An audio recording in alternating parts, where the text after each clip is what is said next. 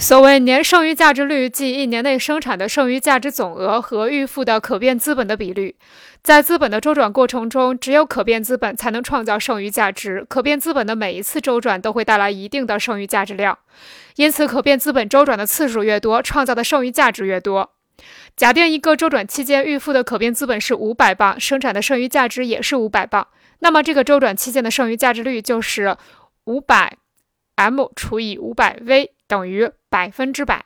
如果这个百分之百的剩余价值率乘以一年周转的次数十，即这个预付的可变资本一年周转十次，年剩余价值率就是五千 m 除以五百 v 等于百分之一千。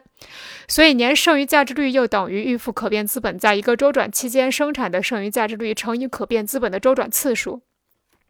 在资本的周转过程中，可变资本周转速度的差别直接影响着年剩余价值率的差别。假定一个可变资本 A 每周需要预付一百磅可变资本，如果剩余价值率是百分之百，劳动时间等于周转时间，那么资本 A 每五周周转一次，就需要预付五百磅的可变资本。由于剩余价值率是百分之百，资本 A 在五周劳动期间生产的剩余价值就是五百磅。如果一年五十周周转十次，所生产的剩余价值就是五千磅，年剩余价值率就是百分之一千。再假定另一个可变资本 B 每周预付的可变资本也是一百磅，剩余价值率同样是百分之百，劳动期间与周转期间也相等。但是由于资本 B 一年只周转一次，因此必须预付五千磅的可变资本。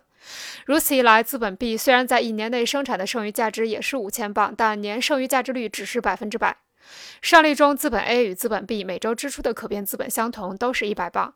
价值增值程度或剩余价值率都是百分之百，可变资本量和生产的剩余价值总额也相同，被剥削的劳动力的数量、工作日的长度、剥削量以及剥削程度也完全相同，一年中使用的可变资本额都是五千磅。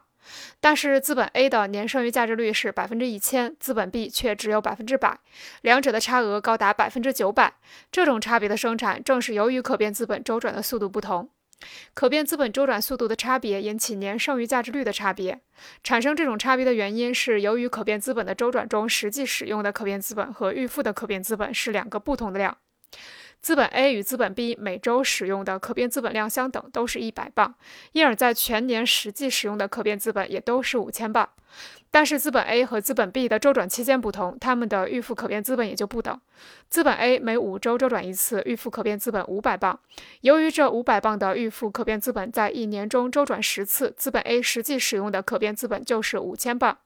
因此，资本 A 实际使用的可变资本与预付可变资本的比率是十比一。资本 B 则一年周转一次，一年中资本 B 需要预付的可变资本是五千磅，